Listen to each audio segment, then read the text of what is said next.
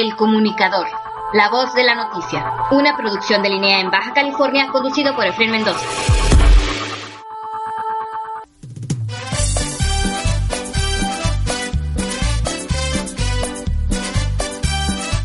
¿Qué tal amigos? Sean todos bienvenidos a El Comunicador, la voz de la noticia. En esta ocasión tenemos una emisión especial. Nos acompaña mi compañera y amiga Yesenia Rocobo. Hola, ¿qué tal Efren? Y hola compañeros, esta es una emisión completamente navideña, así que vamos a tener una receta de un postre navideño que está riquísima, aparte de muchas recomendaciones para esta temporada. Claro que sí, también tendremos la cápsula del tiempo, la entrevista, la cartera de la semana y muchas, pero muchas cosas más. ¿Qué te parece si iniciamos con los cumpleaños de la semana? Esto es El Comunicador. Comenzamos.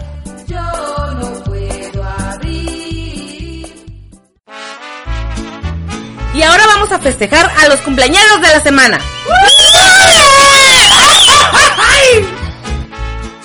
El 13, Bartolo Cruz, zona 9. 14, Hermelinda Maciel, servicios educativos. 15, Antonio López, zona 4. 18, Arturo Córdoba, zona 5. Alfonso Cortés, zona 4. Santiago Cázares, servicios educativos. Leticia Maldonado, delegación. Patricia Romero, acreditación. 19, Ramón Rivera, recursos materiales.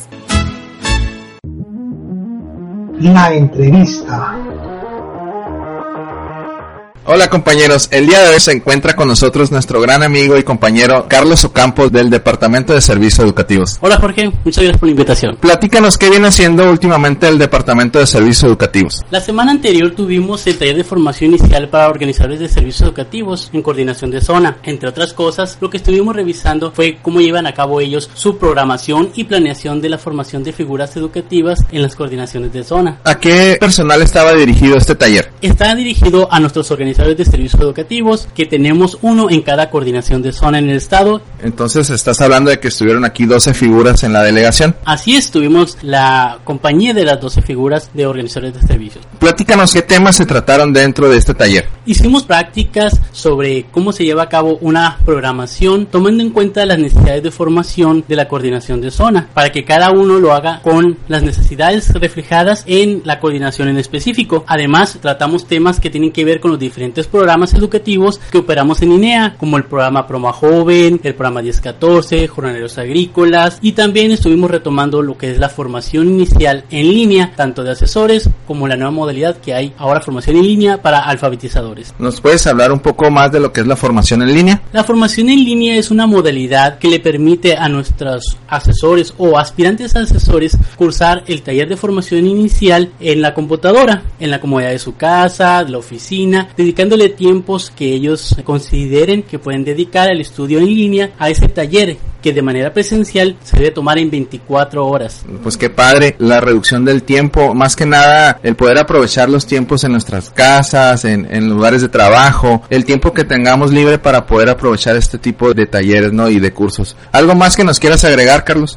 Pues que invitamos a todos para que exploten estas modalidades en línea que nos sirven para eficientar los procesos de capacitación, reduciendo la cantidad de tiempo que tiene que estar uno presente en un proceso de capacitación y también pues a nosotros en por parte de INEA nos permite una, un ahorro de recursos al momento de no tener una sesión presencial donde se hacen otro tipo de gastos. Carlos, para nuestros compañeros, ¿dónde podemos accesar este tipo de cursos en línea o qué página podemos entrar o si es dentro de la página de la delegación, ¿en qué apartado o en dónde podemos encontrar este curso en línea? El curso en línea lo pueden encontrar en la página del Conevit, en la parte derecha de la ventana van a encontrar una serie de banners y ahí hay un banner que dice para el asesor del MEVIT y también ahora se integró un nuevo banner que se llama para el alfabetizador del MEVIT. Son las dos opciones para estudiar en línea, para el tipo de figura que tú quieras trabajar. Bueno compañeros, esto fue la entrevista con Carlos Ocampo del Departamento de Servicios Educativos. Continuamos. La entrevista que realizó nuestro compañero Jorge a Carlos Ocampo, compañero del área de servicios educativos. Un saludo a todos los compañeros del área de servicios educativos. Yesenia, se me está antojando un postre de esos navideños. Perfecto, vamos a escuchar ahora a Angélica Madrigal con esta receta navideña.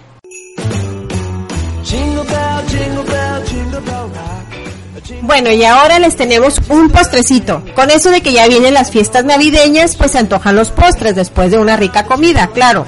Tenemos las manzanas de dos coberturas. Una receta sencilla, tiempo de 40 minutos solamente para prepararla y rinde 5 porciones. Vamos a iniciar con los ingredientes. 5 manzanas verdes, dos tazas de caramelo de leche, en este caso puede ser cajeta, por ejemplo, media taza de leche, un cuarto de taza de chocolate blanco, una taza de arándano, 15 galletas de chocolate y 2 litros de agua. Y ahora a empezar a prepararlas. Primero que nada tenemos que hervir el agua, retiramos del fuego y después sumergimos las manzanas por unos segundos. Las tenemos que secar perfectamente y luego las reservamos. En un recipiente tenemos que fundir el caramelo con la leche a temperatura baja moviéndolo constantemente para que no se nos pegue. En otro recipiente tenemos que fundir el chocolate blanco en baño María, también moviendo constantemente para evitar que se nos pegue. Ahora picamos finamente los arándanos y las galletas. Después sumergimos las manzanas en el dulce de leche y los refrigeramos por 20 minutos. Después de los 20 minutos lo retiramos del refrigerador y las sumergimos en el chocolate blanco. Y las espolvoreamos con las galletas y los arándanos. Después las volvemos a refrigerar y listo, ya quedaron. En 15 minutos a probar nuestras ricas manzanas de doble cobertura.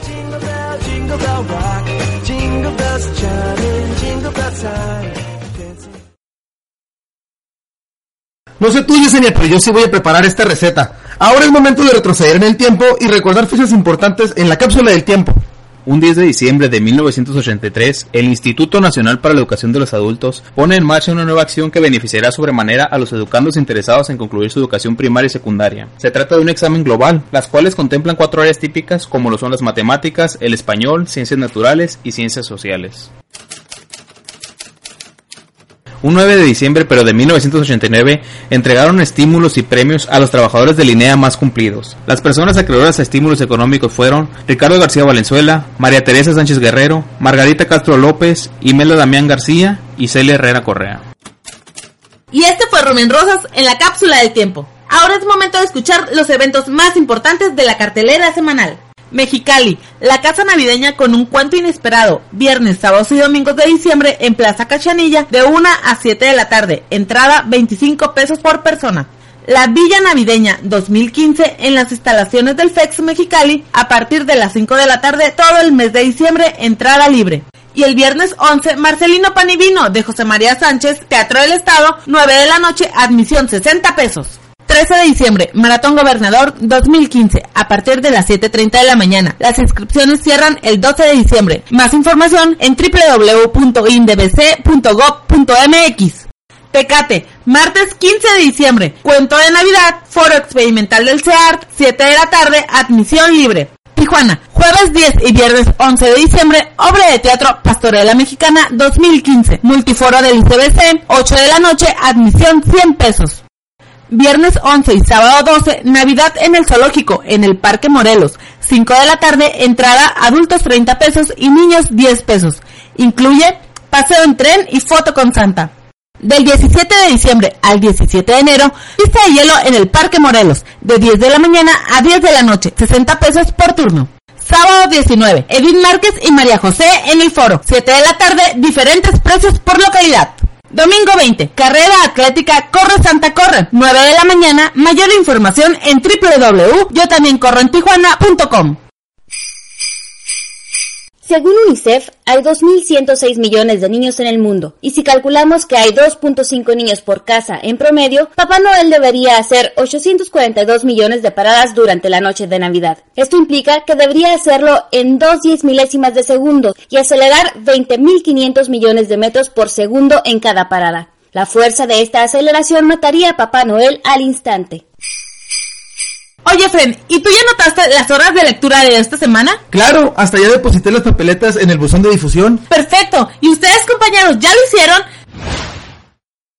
Este es un consejo para todos nuestros amigos que no se han gastado su aguinaldo. Escuchemos con atención la siguiente información. Y aquí tienen los 7 tips para cuidar tu aguinaldo. Número 1. Planea cómo gastarás tu aguinaldo. Número 2. Sal de casa con lo necesario, o sea que únicamente llévate lo que tienes contemplado gastar. Número 3. Contempla una lista de regalos. Número 4. Visita el supermercado con lista en mano. Las posadas, reuniones y fiestas suelen acabar con el presupuesto de muchos. Número 5. Empezar desde hoy a comprar. Aún hay tiempo, puedes comparar precios. Número 6. Lleva un registro. Registra todos tus gastos. Y número 7. Considera un ahorro. Pocas personas tomamos en cuenta el ahorrar. Recuerda la cuesta de enero. Y hasta aquí los 7 tips. No olvides tomarlos en cuenta. ¿Sabías que la tradición de colocar medias para los regalos viene de los orígenes de San Nicolás? Este santo, en el cual está basado el actual Papá Noel, salvó a tres muchachas que debían prostituirse. Para que no lo hicieran, les dejó monedas de oro en sus medias mientras dormían. Revolucionate. David Velázquez del Departamento de Planeación. Yo me encargo del pago de productividad de asesores, lo que estoy trabajando en una propuesta para mejorar el proceso, ya que dura de 15 a 20 días para su entrega de sus recibos. Este trabajo propone reducirlo a la mitad de tiempo. Revolucionate. Yesenia, ¿qué película me recomiendas para estas fechas? Esta semana tenemos cinco películas navideñas que puedes ver esta temporada. La primera, Jesús, el Niño Dios, es una película mexicana que fue filmada en 1969 y fue estrenada el 16 de diciembre de 1971, antes de Nochebuena y la Navidad. 2. Los Reyes Magos. Esta es una película animada española del 2003. Es una cinta divertida y agradable, simpática para ver con todos los peques en casa. 3. Expreso Polar. Es una película animada en el 2004, cuya historia empieza en una nevada noche de Navidad cuando un niño emprende un extraordinario viaje en el tren hacia el Polo Norte. 4. El regalo prometido. La trama se enfoca en la batalla de dos padres por conseguir una figura de acción a última hora en vísperas de Navidad. 5. El Grinch es una especie de ogro verde que siempre ha vivido a las afueras de Villaquien. Lo que le destroza los nervios son los villancicos que la gente canta en Navidad. Para vengarse, decide robar los regalos de Santa Claus.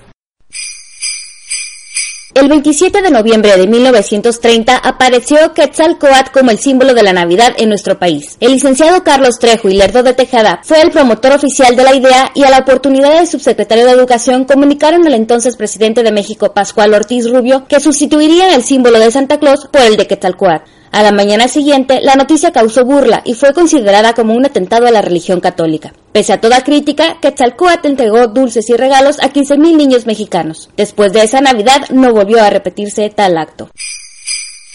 Ahora es momento de las promociones. Yesenia, ¿qué tenemos para todos nuestros amigos que nos estén escuchando? Para la primera persona que nos diga cuáles son las cinco películas que recomendamos en De Película, le vamos a regalar un buffet del restaurante Golden Lion. Pero también, Efren, ¿qué tenemos? Yo tengo un vale por unas aletas en Hooters. Solo tienes que mandar un correo a ucd.inea.gov.mx diciéndonos cómo se llama este programa. Y aprovechando ya aquí el momento de los regalos, Efren, vamos a regalar un certificado de secado express a la primera mujer que se comunique y nos diga cuánto duró este programa. Y ya para despedirnos le queremos mandar un saludo a nuestros compañeros Pati Félix, Damián Miramontes y Jan Sánchez por estar al pendiente de El Comunicador. El comunicador.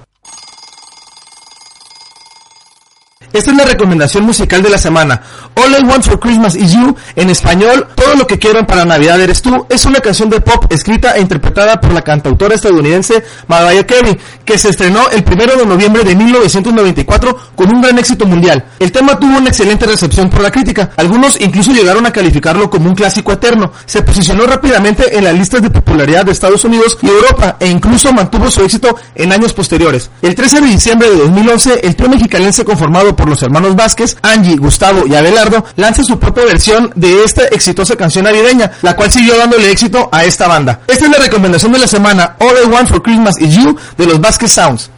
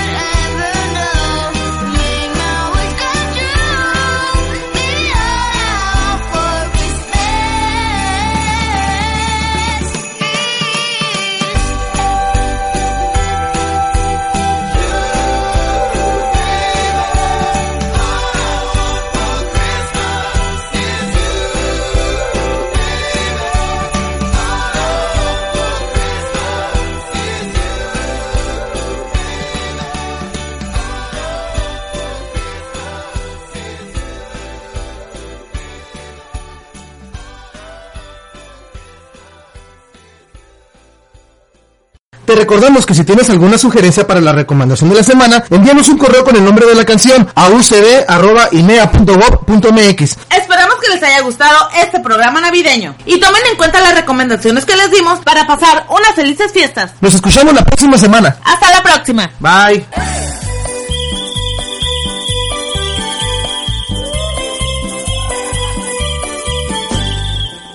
Esta es una producción de Linea Baja California desde Difusión. Con la participación de Jorge Acuña, Angélica Madrigal, Yesenia Rucobo, Efren Mendoza, Rubén Rosas, Sandra González, bajo la dirección de la profesora Leticia Maldonado.